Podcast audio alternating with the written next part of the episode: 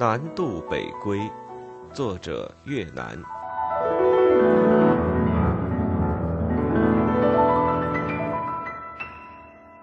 本专辑只朗读书中注解，欲听全书正文，请移步其他专辑。序章：烽火照京都，注解十六。此注解对应蒋介石发电报叮嘱宋哲元一定要守住平津，并将在京期间与日军签订的秘密协议立即报告中央政府，不得自以为是、擅自隐瞒。注解十六：此处蒋介石所担心和焦虑的是宋哲元瞒着中央政府，私下与日本人签订不利于抗战协议事。此前，宋哲元因不甘心放弃他所经营掌控的平津地盘和权力，断然拒绝了蒋介石让其到保定指挥战事的命令，悄悄前往天津与日本人谈和。此举引起国内舆论界哗然，但南京政府一直得不到真实消息。蒋介石根据外间盛传的风声，于十八日致电宋哲元，指出倭寇不重信义，一切条约皆不足为凭。当上海一二八之战本于开战之前已签合约，乃于签字后八小时仍向我护军进攻，此为实际之经验，特供参考，勿受其欺。宋得到蒋的命令之后，似有所悟，于十九日借故离京复平。宋走后，一直处在亲日分子的包围中。力主和谈的张自忠与他的拜把子兄弟张允荣。代表稽查政务委员会于七月二十日凌晨，与日本驻屯军司令官香月清司签订了一份有七条之多的密约，世称“香月细目”。主要内容为五个方面：一、中国正式向日军道歉；二、中国军队后撤，包括撤出北平；三、惩罚罢免抗日人员，首以惩主战胜利的冯治安为主，秦德纯因与冯相附和，亦在惩处之列。四、撤立稽查境内属于排日组织及人员；五、例行反共和取缔排日的宣传、教育及学生民众运动。这个时候，宋哲元并不知道张自忠已经在密约上签字，当然更不知日本人已有了让张取宋而代之的许诺。何以张自忠会像后来媒体所说的那样自以为忠，如此胆大妄为地与日本人签订密约？除了张本身具有山东人刚强的性格外，还要追溯到二十九军组建时的背景。因当时张带来的部队较为完整，宋隐然以为重心。当然，南京政府及张学良之所以能收留冯玉祥残部，与一个叫萧正营的人四处奔走不无关系。萧是冯的旧部，脑瓜子聪明，嘴巴灵便，当年很得冯的欢心，颇受重用。就是这个萧振营，凭三寸不烂之舌，在南京与北平张学良行营奔走全要，为加重砝码，游说中对张自忠大加抬捧，称之为杰出的军事将才云云。被说动的孔祥熙曾至阳泉检阅二十九军，对张自忠特制加冕。待二十九军在稽查稳住阵脚并扩大局面后，张自忠觉得整个军队只有今日。他的威望与力量起了关键作用，乃自我膨胀，做事多表现出自负骄傲之色，并以二头自居。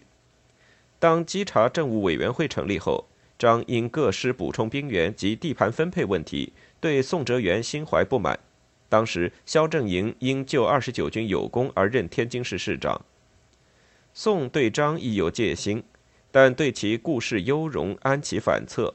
后来让张当了天津市的市长，在这种情形下，自恃在二十九军位高权重的张自忠，因急于与日本人谈和，且自信有能力缓和危局，才头脑发热签署了密约。密约既签，张自忠在天津无法完成相约细目的规定内容，遂于七月二十五日离开房地，秘密潜入北平，未向军部报道，背着宋哲元和其他将领。与张弼、潘玉贵、江朝宗等一群亲日分子谋划具体执行的方针大计，以谋求日本人的欢心。这是张自忠背上汉奸嫌疑最显著的一步。假如就此打住，张自忠尚能为舆论界和军民所谅解可惜他没有就此止步造成了后来无可挽回的痛悔之举。注解十七关于宋哲元与二十九军将领率部撤退时有如下两种截然相反的说法。第一种是宋丢卒保车张临危受命说此说以时任二十九军独立二十六旅旅长驻守廊坊的李志远为代表。李志远在张自忠谈刘平的经过一文中说：“张师长对我说，七月中旬，他接到北平稽查政务委员会委员长宋哲元密电，叫他秘密去北平商谈华北抗日局势。到北平后，他们进行了多次谈话。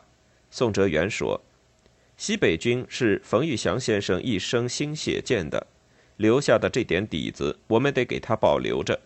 这个事情非你不能做到。”冯治安师已被日军打了多日，刘汝明师在察哈尔省也被打了。幺三二师师长赵登禹率部队从石家庄以南开到南苑作战，赵已阵亡。你的部队由廊坊到塘沽，战线拉得很长。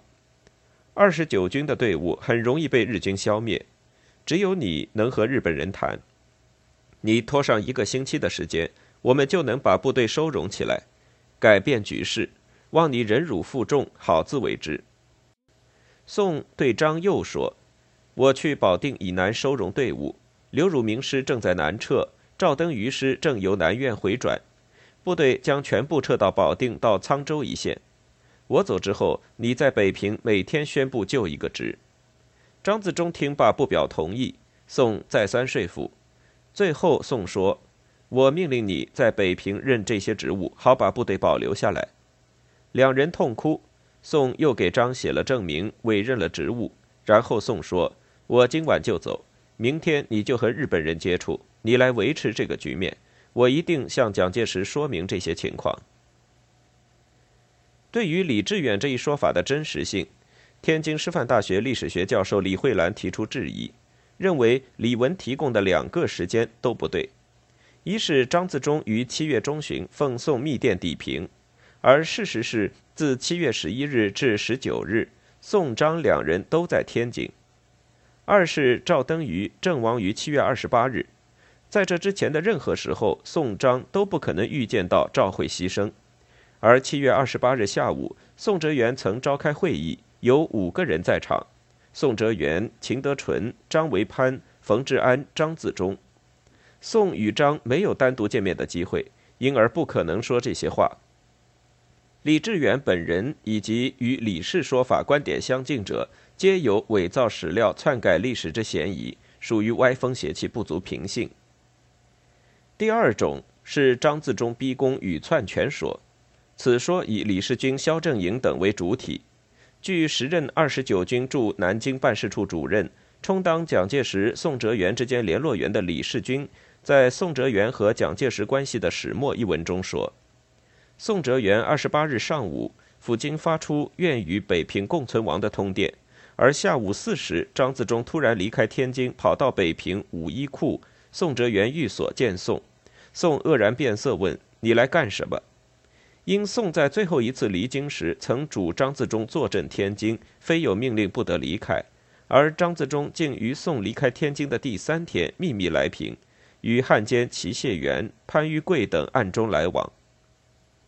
宋哲元听了张自忠对他说：“有人说委员长如果离开北平，日本不会再打的逼宫表示。”宋面色苍白，便一言不发地拿起笔来，写了一张本人黎平稽查政务委员会委员长交由张自忠接替的手条之后，匆匆携秦德纯等二三幕僚，傍晚乘汽车离开寓所，经颐和园、门头沟绕道退往保定。就这样，张自忠在汉奸怂恿拨弄下。逼走宋哲元，当上了稽查政务委员会的委员长。与张自忠共事的萧正营在抗战期间著文回忆道：“宋哲元撤离北平后，于与泊头镇与宋哲元相晤，二人握手，相对而泣。宋曰：‘如此巨变，非所预料。本正与日方谈判中，潘于贵、齐协明二贼忽然变脸恫吓。’”云日寇松井，令其等转告，由张自忠代于，可了此局。我斥之，不料下午三点，敬臣突然来平至余处，威胁要我离开。他有办法，与与绍文随即出走，家人均未得携带一同离平。冯养之归拢部队南下，说罢，宋哲元叹曰：“晋臣何至如是？”言下痛楚。秦德纯言同宋语。萧振营文中还说，张自忠离北平至济南，于即乘专车赶往相见。张抱于大哭曰：“对不起团体，对不起大哥。”于巡视之究竟，张曰：“宋一味图与日本妥协，七七战起，军队已与日血战，宋竟接受日本条件，故即至北平制止。”潘玉贵明告宋已接受日本所有条件，日本认为军队不听从宋的命令，故要于代之。于在问清谈判情况后，方赶往北平，代之以控制局势。不易演变如是。于则之曰：“此汉奸之计也。宋并未接受，其错在汝。”张痛哭曰：“此心可对天日，现百口莫辩矣。唯求蒋委员长容于死在战场，有以自白。”于哭曰：“与当下委员长厉陈，同进退，共生死。”二人相抱而哭。另据时任二十九军副参谋长的张克侠回忆。二十八日下午二时，宋哲元召开军政首脑会议，讨论撤退问题。张自忠在会上向宋表示，和谈不成是由于日本人对宋有意见，并说，如果你暂时离开北平，大局仍有转圜的余地。据说宋一听脸色都变了，立即决定二十九军撤出北平，并马上写条子委派张自忠代理稽查政务委员会委员长。稽查绥靖公署主任兼北平市市长，把三个职务一起交给了张。当晚即协同冯治安、秦德纯等带领三十七师撤至保定。对于以上回忆和论述，史家鲁荣林认为张自忠留守北平绝不是临危受命、待人受过。张要求宋交权在前，宋被迫写给张手令在后，此点应更具真实性。张自忠以危局胁逼宋哲元，并敢于取而代之，根本原因在于张自忠此时错误地估计了形势和私心作怪，特别是过高地估计了自己的能力和作用。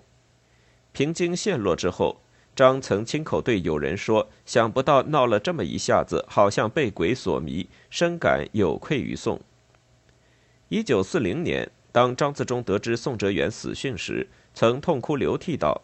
宋哲元先我而去，是天不许我有赎罪机会。从此，张自忠死心一决，终至壮烈殉国。宋哲元率部南撤后，张自忠到北平稽查政务委员会就职，未经向南京国民政府请示，擅自将原稽查政务委员会委员秦德纯、萧正营、戈定远、刘希哲、门志忠、石敬亭等八人开除。同时任命张弼、张允荣、潘玉贵、江朝宗、冷家骥等为稽查政务委员会委员，以潘玉贵为北平市警察局局长。潘一上台即发表讲演，痛责南京中央之非，并招待新闻界不得有反日言论。从此，稽查政务委员会沦为汉奸组织，其委员通通变成日本人的鹰犬。同时，张自忠命令二十九军撤离后，留在北平的两个独立旅接受改编，听从汉奸指挥操纵。刘汝明的弟弟刘如珍等部不听张的命令，突围而出，辗转回归军队，在茶省一带继续与日军作战。此为张自忠踏入污泥浊水的第二步。当时的社会舆论皆指责张已沦为汉奸，有报纸以张逆自忠，自以为忠。实则乃一卖国求荣的汉奸相责。南京军政高层不少大员发出了对其惩办的呼声。清华大学教授吴宓于一九三七年七月三十日日记载：“文人谈及二十八之战，宋氏事前未多布话，战时军事忠勇义恒，而张自忠复敌，由南苑攻我军之后，并以正视军情，随时报告敌营，致我军大败。”重要将领军训，兵士死者尤众。今宋已率残军退保定，但二十九军已损过半矣。吴宓的日记显然有道听途说的意味，但足见张自忠复逆的传说已遍及各界。未久，日本人先后在平津扶植建造了伪地方治安维持会，并直接指派张弼、潘玉贵等汉奸办事。张自忠被日本人一脚踢开，至此，张的幻想变成一场噩梦，处于责垢满天下的困境之中，而无法洗刷自拔。八月十八日，名存实亡的稽查政务委员会宣布解散。鉴于越来越险恶的环境和各方指责施压，深感大势已去的张自忠于惊恐中化妆改扮，秘密由北平只身逃往天津，乘英国轮船转驶青岛后，乘火车抵达济南。蒋介石闻知张的动向，立即指令山东省政府主席韩复渠将张扣押，借送南京后省。此时的平津算是彻底沦入敌手。关于张自忠刘平的是非曲直，一九三八年四月一日和二日，《申报》香港版刊发过一篇该报特派员致后寄自郑州的张自忠将军访问记，内有张自忠的自辩。他说：“如案爆发之初，我们在和平未绝望以前，本不愿演出大流血惨剧，所以曾竭力进行和平谈判。谁知敌人的侵略是无止境的，我们只有起而应战。”一般人大概还不至于健忘。七月中旬廊坊一战，那不是所部三十八师的成绩吗？至于飞机拼命投炸天津市政府一事，总可以证明我和敌人的关系了。各方面都因为我暂留北平发生许多怀疑，殊不知我知刘平还另有苦衷。但所能告于国人的只有三点：一为北平市百万生命和历史古都文物免遭涂炭；二。为聂九军全部及各高级将领安全撤至安全地带。三，为我们和平愿望的最后挣扎，所以才忍泪吞骂，接受长官的命令，暂留北平。以后和平绝望，被截在北平城内的各部队都已安全退出，我的使命即告完成，于是设法脱险而出。在这篇专访中，张始终未曾透露他留在北平的苦衷是什么。这也为后来的是是非非及人事纠葛埋下隐患。平津陷落之后，全国军民与社会舆论皆以二十九军军长宋哲元和张自忠为罪魁祸首，其他将领受指责和非议较少。据说宋哲元一直到死都念念不忘平津失守之责，到底该由谁来承担？这个问题不但在当时，即使在以后的若干岁月也一直争论不休，且波及宋张。甚至赵登禹等人的亲属后代，宋哲元的外甥女李慧兰认为，在七七抗战中牺牲的赵登禹的家属，于一九五二年就得到了新中国民政部门颁发的革命烈士证明书，而张自忠的烈士证书直到一九八二年四月十六日才颁发，其原因就在于二十九军健在的将领都说七七抗战之初，张自忠有汉奸或负逆行为。民政部门对此颇有顾虑，故迟迟未发。也有研究者对李慧兰之说不以为然，并以佟麟阁的事例加以驳斥。当年与赵登禹一起在南苑牺牲的佟麟阁将军，直到1979年8月才被中共北京市委追认为抗日阵亡革命烈士，随后国家民政部为其家属颁发烈士证书。不能说佟麟阁的证书比赵登禹晚发近三十年，就说他当年有汉奸和附逆行为。证书颁发的时间不同，另有原因。李慧兰推断的理由实为荒唐可笑。除了宋氏家族后代，赵登禹和原三十八师副师长李文田的后人，也对张自忠后人，特别是张连云，在父辈问题上的宣传与功过是非的评价深感不满，并加以斥责。国恨家仇纠结在一起，虽是七十余年过去，仍是扯不断理还乱，给世人留下了无限的感慨。